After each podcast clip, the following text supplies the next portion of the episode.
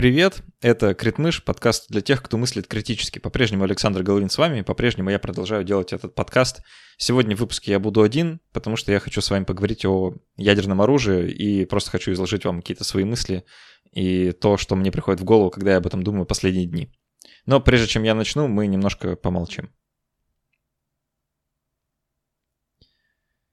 Я уверен, тема эта многим из вас сейчас близка, просто потому что мы живем в такое интересное время, когда разговоры о возможном применении ядерного оружия каким бы то ни было странами в основном, конечно, России, э, все чаще звучат и в зарубежных СМИ, и в российских СМИ, и в русскоязычных СМИ, каких угодно СМИ. Все только об этом и говорят, и такое чувство, что мы вот-вот окажемся на пороге ядерного апокалипсиса, и все, в общем-то, сгони, сгорим в ядерном огне.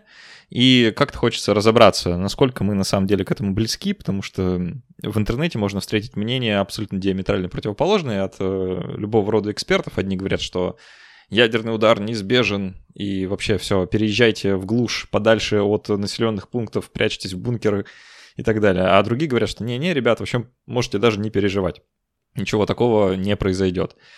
Как обычно, правда, скорее всего, где-то посередине это и пугает. Так что давайте сегодня разберемся, а в каких случаях вообще может быть применено ядерное оружие, что это вообще такое, как исторически мы дошли до такой точки, что мы это вообще обсуждаем, какие существуют концепции вокруг возможного применения ядерного оружия и какие могут быть у этого последствия. А, на самом деле, как-то внезапно я себя обнаружил э, в роли какого-то такого самообученного эксперта по вопросам ядерных вооружений. Внезапно все из нас теперь знают разницу между тактическим ядерным оружием и стратегическим ядерным оружием. Для тех, кто вдруг проспал и не знает, стратегическое ядерное оружие — это вот то самое, про которое вы думаете, когда думаете про ядерное оружие. Вот эти вот красивые баллистические ракеты, которые летят э, обозначая, значит, своим полетом конец мироздания. Э, и приземляются там на другом континенте, не оставляя ничего живого, и наступает Fallout.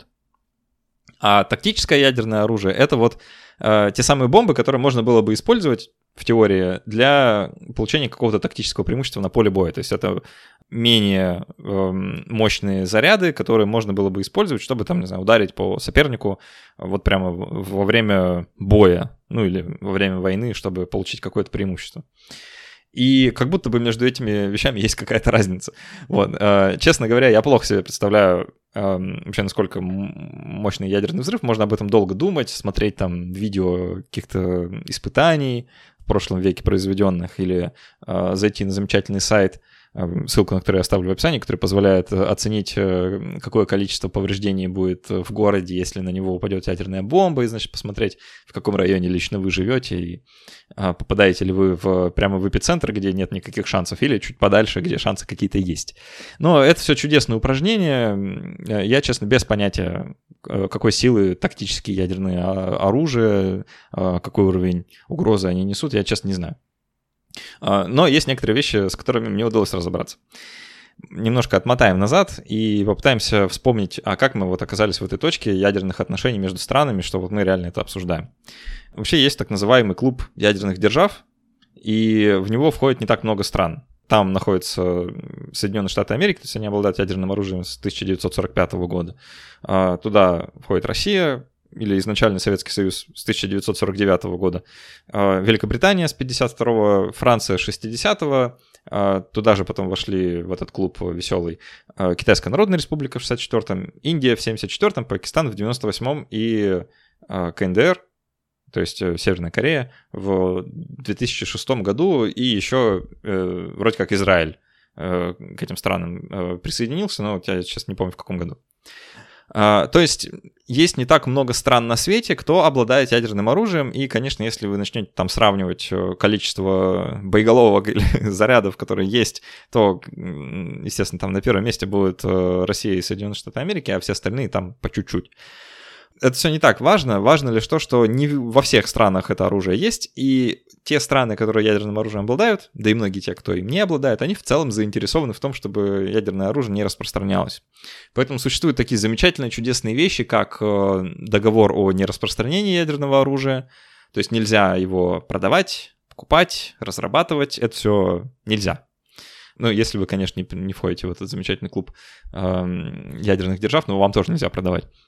И есть договор, запрещающий любые испытания ядерных оружий, то есть их нельзя испытывать в каком бы то ни было виде. Вот э, КНДР она же Северная Корея э, нарушала этот запрет, ну или, по крайней мере, есть э, мнение и сведения, что там какие-то подземные испытания где-то в горах, значит, они там взрывали ядерные бомбы, чтобы, ну, провести испытания, понять, вообще работают они или нет. Но я не знаю, если честно так это, так это или не так. Ну вот, что прикольно, да, что ядерное оружие, которое есть, они, получается, не испытанные. Не знаю, легче вам от этого или тяжелее, но испытания проводить тоже нельзя.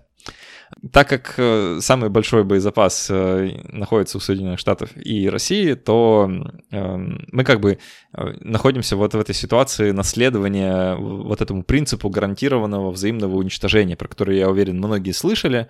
Давайте разберемся, что это такое. Mutually Assured Destruction или взаимное гарантированное уничтожение — это такая доктрина, которую придумал ученый-физик, который один из участников Манхэттенского проекта, то есть изначальных разработчиков атомной бомбы, он же создатель теории игр э, Джон фон Нейман, известный-известный вообще математик, физик э, и вообще видный ученый. Вот он, значит, предложил такую доктрину, которая сокращенно называется MAD, то есть безумие, да, безумец. И смысл заключается в том, что любая сторона вот такого ядерного противостояния. В данном случае, конечно, речь обычно идет про Соединенные Штаты и СССР. А, если она применит ядерное оружие против другой стороны, то последует возмездие, то есть последует э, гарантированный удар э, ответный, который делает превентивный удар как бы бессмысленным. То есть э, нет смысла бить первым, если вы понимаете, что вам прилетит в ответ, и все как бы сразу теряет какой бы то ни было смысл. Э, стройная штука, казалось бы, э, что может пойти не так. То есть это такое равновесие, где ни одна сторона не может э, уничтожить своего соперника, потому что как бы не останется и тебя тоже. А, но и раз, разоружиться в одностороннем порядке тоже нельзя. И вот это, наверное, самое печальное, что там Соединенные Штаты сейчас, да, давайте представим, что там, не знаю, приходят какие-то совершенно пацифисты к власти, и они такие, давайте избавимся от ядерного оружия. И понятное дело, что это сделать просто нельзя, потому что э, вы тогда даете карты в руки своим соперникам, которые э, не настолько пацифисты, что захотят от своего ядерного оружия избавиться. Поэтому избавляться от него можно будет только ну, как бы путем двустороннего договора, а, а это, как мы видим, ну, в общем-то, не особо, не особо хорошо идет. Да, и там в начале нулевых еще а, Путин как-то участвовал в таких договорах, даже там с гордостью сообщал, что вот там уничтожено такое-то количество, снижено количество боезапаса и все такое. Это все чудесные вещи, оставшиеся в прошлом. А, у этой доктрины, как вы можете догадаться, есть некоторые проблемы. А, вполне очевидные, конечно, и даже глупо как-то не говорить, но давайте все равно обсудим, да, потому что многие думают, что вот эта доктрина, она как бы принята на вооружение а, странами, но на самом деле нет. Ни в, США, э, ни в Соединенных Штатах Америки, ни в СССР э, вот это МЭД э, не была официально принята никогда. То есть нет документа, где было написано, вот в случае чего мы, значит, того. Но и те, и другие публично заявляли о готовности ее применения в случае чего. То есть как бы на словах да, а вот в документах вроде бы нет. И говоря конкретно о проблемах, как вообще гарантировать ответный удар? То есть э, тут же есть целое требование, да, вот этого гарантированного ответного удара. Иначе концепция не работает. А как его можно гарантировать? Э, то есть тут требуются какие-то разработки э, систем доставки, дежурства, значит, всяких сил ядерного сдерживания, поднятие в воздух бомбардировщиков, патрулирование подводными лодками, значит, периметра врага и так далее. В общем, кучу всяких вещей, чтобы вот у противоположной стороны всегда было ощущение, что да, ответный удар, он гарантирован. Также существует в этой доктрине требование идеального обнаружения нельзя э, совершить ответную атаку, э, если вы не уверены, что в вас что-то полетело, да, то есть это как бы второй удар всегда. И поэтому э, важно как бы не ошибиться, то есть нельзя, а, чтобы сработала какая-то ложная тревога, или показалось, или просто были испытания, мы неправильно поняли, или третья какая-то сторона, которая вообще вот не из двух противоположных, она захочет какую-то провокацию устроить, чтобы эти ядерные державы наконец закидали друг друга, да, мы, значит, там на пепелище построим новый светлый мир. То есть это очень такое высокое требование, да, которое невозможно выполнить, и мы знаем случаи в истории, они хорошо описаны. Кстати, только почему-то на русском языке довольно мало. О там, героических людях, которые, значит, регистрируя как бы э, летящие ракеты, э, отказывались пускать ракеты в ответ. Такое случалось. И не один раз, что самое страшное. Вот, так что это не вполне работает, потому что методы обнаружения, они, конечно, не идеальны. И случиться может все что угодно. Также у этой доктрины, доктрины есть э, требования к рациональности э, двух сторон, ну или трех сторон, или сколько там еще сторон. Ваш э, противник, он должен рационально мыслить в этом ключе, то есть он должен думать, ага, если я нанесу удар, мне прилетит в ответ, значит, не буду наносить удар. Это рациональное поведение человека, который не хочет помирать, не хочет ну, там, уничтожать мир. Да, то есть, ну вот, Вполне такая рациональная мысль. Э, но если, скажем, во главе э, ядерных сил внезапно оказывается человек, которому, в общем-то, до этого дела нет, то концепция вроде бы перестает работать, потому что он скажет, ну, а мы зато в рай. Э, и тут как бы все рушится, потому что, ну, о каком может быть взаимном ядерном э, сдерживании идти речь, если э, второй стороне, в общем-то, пофигу, э, нанесете вы по ней удар или нет. Э, тут как бы уже вроде как и нет смысла э, как-то даже ответный удар наносить, потому что к чему это приведет. Э, ну и, конечно, у этой доктрины есть э, такое требование, как неспособность к обороне, то есть... Представьте, взаимное уничтожение, гарантированное взаимное уничтожение работает только тогда, если вы не можете защититься от ответного удара. То есть, если у вас нет эффективных средств противоракетной защиты, если вы не можете обнаружить э, запуски э, ну, как-то вовремя или ну, еще каким-то образом защититься от э, приближающихся к вам ракет. И вот это большой вопрос. И здесь самая большая трещина, как мне кажется, в этой доктрине, потому что э, Соединенные Штаты Америки, они ровно в этом направлении ведут свои разработки уже давно в плане эффективной противоракетной защиты. И получается интересная ситуация, когда а, вы можете уничтожить соперника а, путем превентивного массированного ядерного удара и можете защититься от его ответного удара. В таком случае соблазн применения ядерного оружия, он, естественно, становится довольно большим. Как бы глупо сейчас это не звучало, но, но так, так и есть, да, а, вы можете вот одним ударом покончить со своим соперником и все, и ничего не получить в ответ. Поэтому разработка противоракетной защиты, она несет, парадоксально, даже некоторую опасность в себе, да, потому что она нарушает вот это вот хрупкое, ну, какое-никакое равновесие, которое сложилось. И в случае достижения одной стороны какой-то э, очень хорошей защиты, у второй стороны тоже возникают проблемы, потому что как бы мы, э, эта сторона оказывается поставлена на счетчик да, времени. Вы хотите нанести удар, потому что если вы будете промедлять еще дольше, то противник достигнет такого уровня защиты, когда ваш удар уже будет неэффективен, и он ударит по вам. То есть, э, и поэтому возникает соблазн нанести первый удар. В общем, вы поняли, да, мы снова э, как бы приходим раз за разом вот в этот вот цикл нанесения первого удара, потому что как бы чего не вышло. В общем, из всего из этого как бы рождается концепция вот этого ядерного сдерживания, да. А, в чем оно заключается? Это предотвращение каких-либо действий противника посредством угрозы применения ядерного оружия.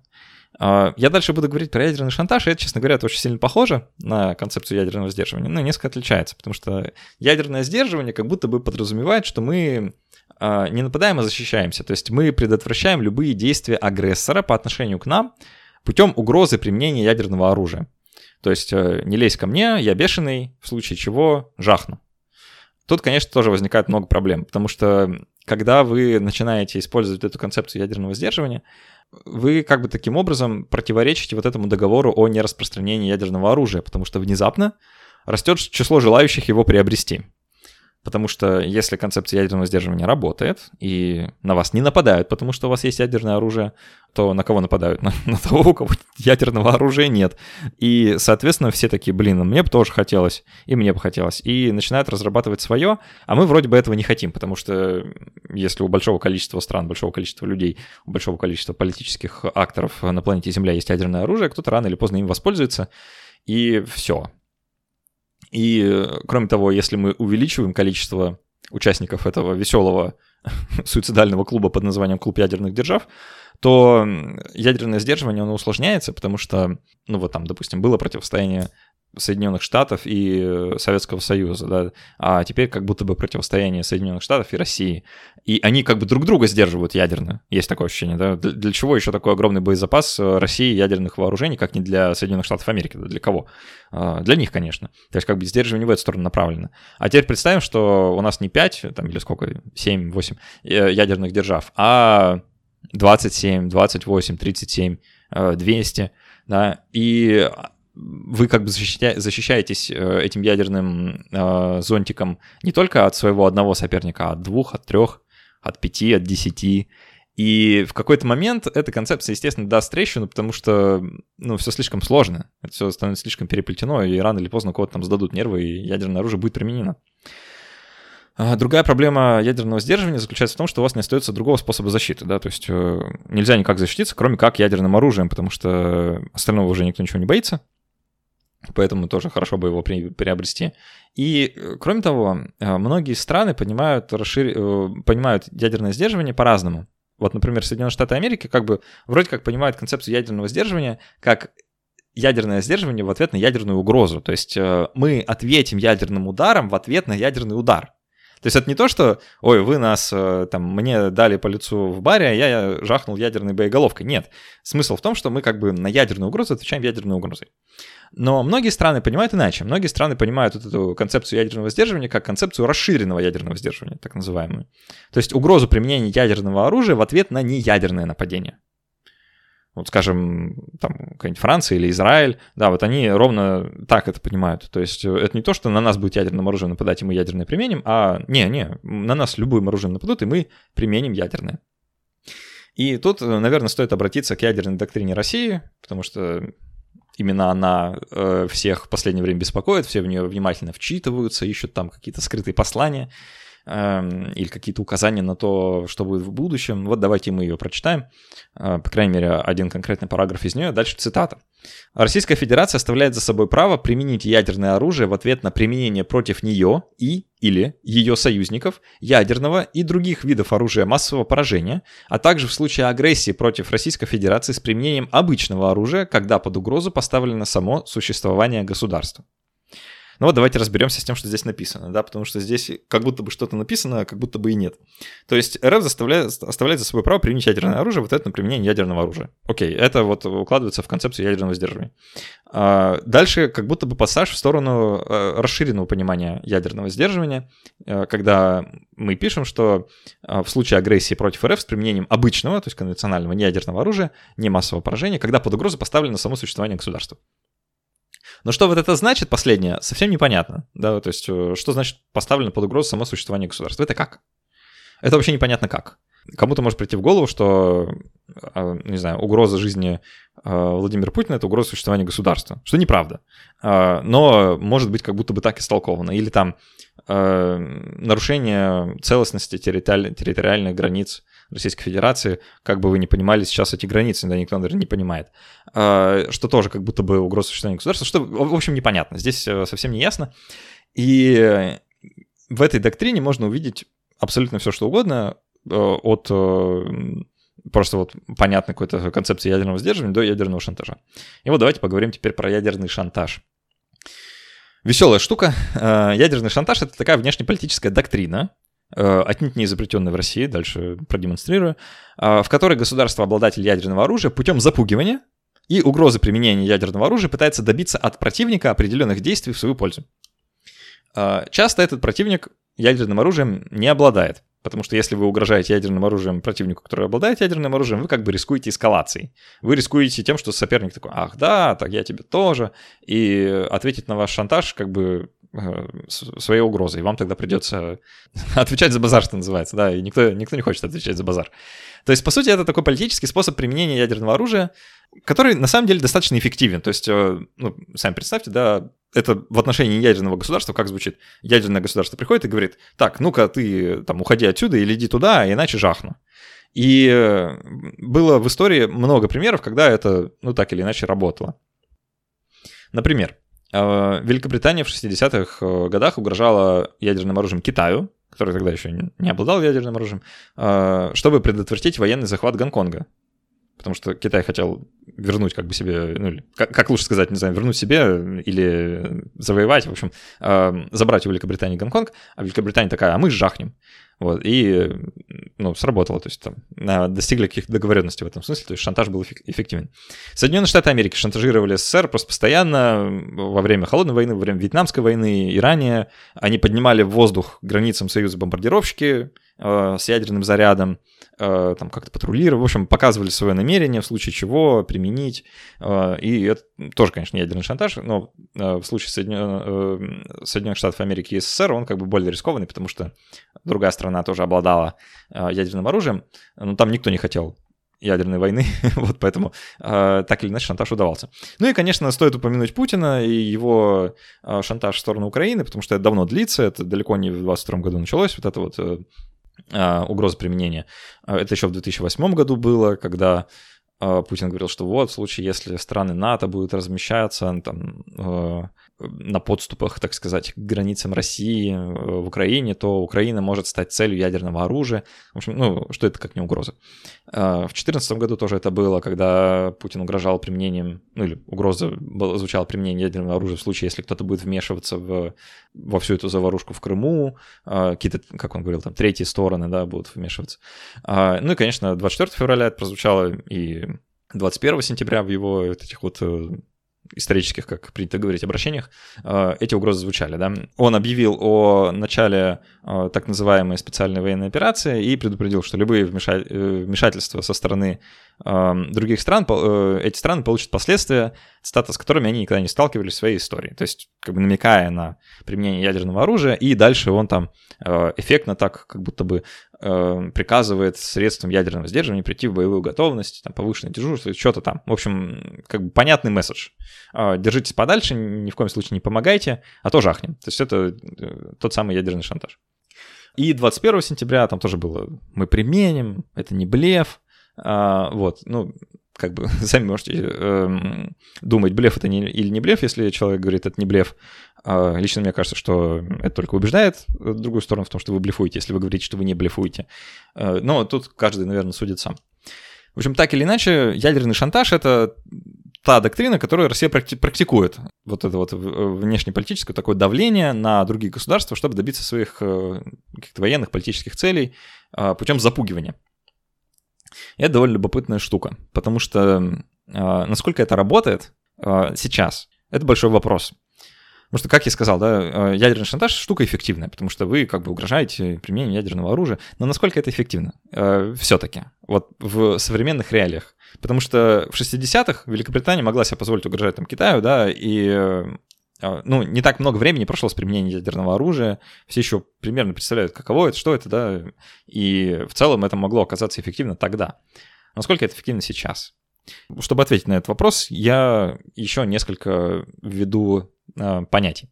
Во-первых, давайте обсудим так называемую эскалацию для деэскалации, про которую часто говорят э, в зарубежных СМИ, когда обсуждают вот эту вот угрозу применения ядерного оружия со стороны России. А, в российской ядерной доктрине этого нет. И, насколько мне известно, э, наш э, министр обороны э, Сергей Лавров, не знаю, имеет ли смысл обсуждать его слова, но так или иначе он говорил, что нет, никакой эскалации для деэскалации мы проводить не собираемся, что это все ваши придумки.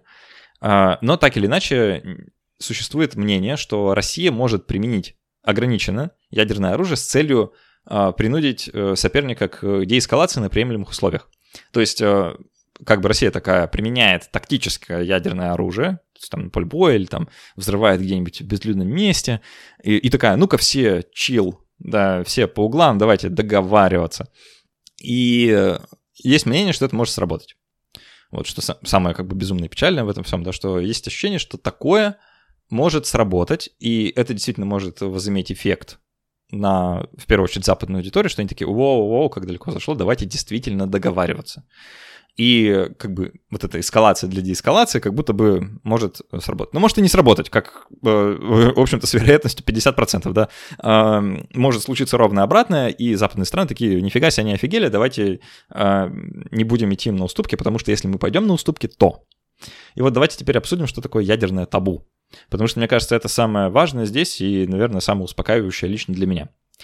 Как вы могли заметить, мы еще не умерли. А не умерли мы ровно потому, что в целом в мире сложилось табу на применение ядерного оружия. Э, да, кто-то сейчас скажет, ну вот Соединенные Штаты же применяли, но тогда люди не знали, что это такое. Тогда это только начиналось, э, у других стран еще не было ядерного оружия, и вообще были малопонятны последствия. Так или иначе, ядерное оружие во всем мире считается чем-то отдельным от всех остальных видов вооружения. Даже химическое оружие, которое является оружием массового поражения и в целом страшной штукой, оно все равно обладает несколько иным статусом, чем ядерное оружие. С этим, я думаю, согласны все. Как-то это интуитивно чувствуется, что ядерное оружие — это что-то совершенно другое. И поэтому многие страны, даже те, или, наверное, особенно те, кто обладает ядерным оружием, они, в общем-то, заинтересованы, очень заинтересованы в сохранении табу на его применение. Потому что у этого табу есть множество плюсов. Да? А, во-первых, никто не умирает в ядерном огне. Во-вторых, экономику не надо поднимать из ядерных руин. В-третьих, не нужно участвовать в гонке наращивания ядерных вооружений. Ну, в-четвертых, да, мы... Да, я уже упоминал, что никто не умирает в ядерном огне, да. Можно еще пару раз упомянуть, что, в общем-то, никто не умирает в ядерном огне, это полезно. Э, в целом не умирать. Поэтому э, есть э, такое мнение, и я его разделяю, если честно, что та страна, которая нарушит ядерное табу и применит его, она может ожидать самых серьезных последствий для себя. Потому что это будет единственный способ сохранить табу на применение. Э, показательно, серьезно и жестоко наказать его нарушителя.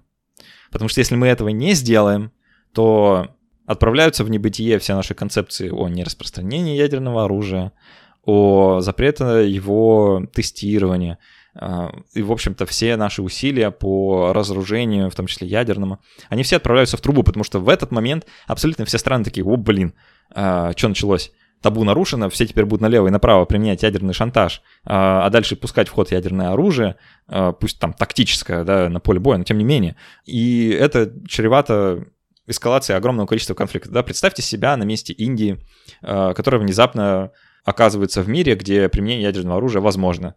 У Индии, напомню, жестокое противостояние с Пакистаном, уже сколько там длящееся, да, в том числе ядерное противостояние. И тут внезапно оказывается, что можно применить, и а кто этого хочет? Э, Китай э, оказывается в мире, где ядерное оружие снова в ходу, и у Китая не так много ядерных боеголовок, которые можно было бы противопоставить, противопоставить запасам Соединенных Штатов Америки, э, и не так много из них могут, в общем-то, быть доставлены на территорию э, США. В общем, все становится слишком сложным. И поэтому есть ощущение, что первый же нарушитель ядерного табу, он отхватит так сильно, так быстро и настолько ото всех, что ядерное табу э, снова окажется сильно. То есть э, у всех остальных отпадет желание использовать ядерное оружие. Это единственный способ, который останется у мира, чтобы предотвратить вот это вот неизбежное расползание ядерного оружия э, на все страны. Теперь я попытаюсь просто в конце ответить на вопрос, применит ли Россия ядерное оружие. Я думаю, что нет. Даже, лучше сказать, я надеюсь, что нет.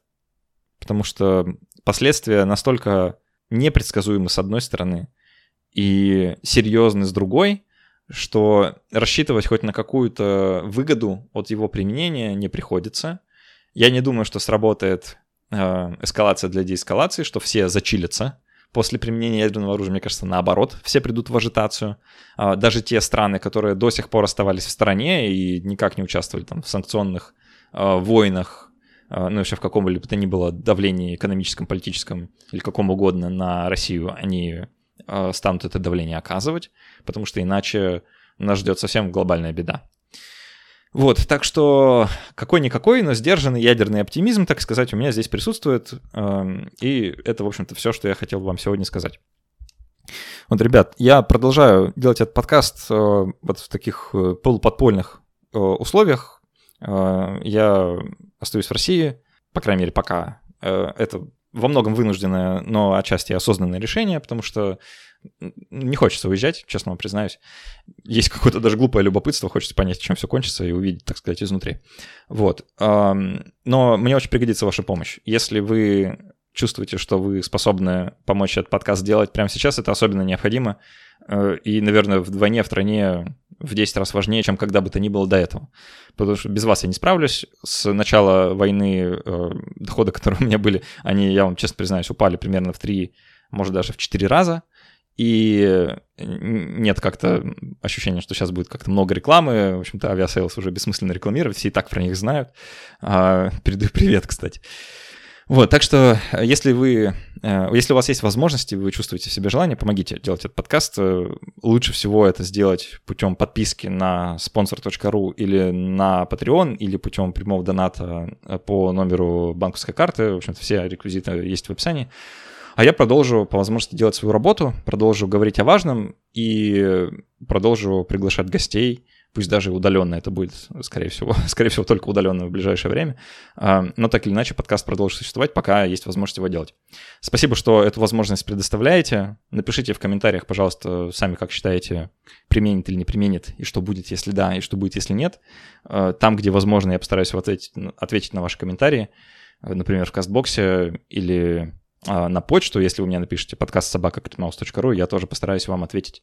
Вот. Так что спасибо большое, что слушали и берегите себя. До встречи через неделю. Пока.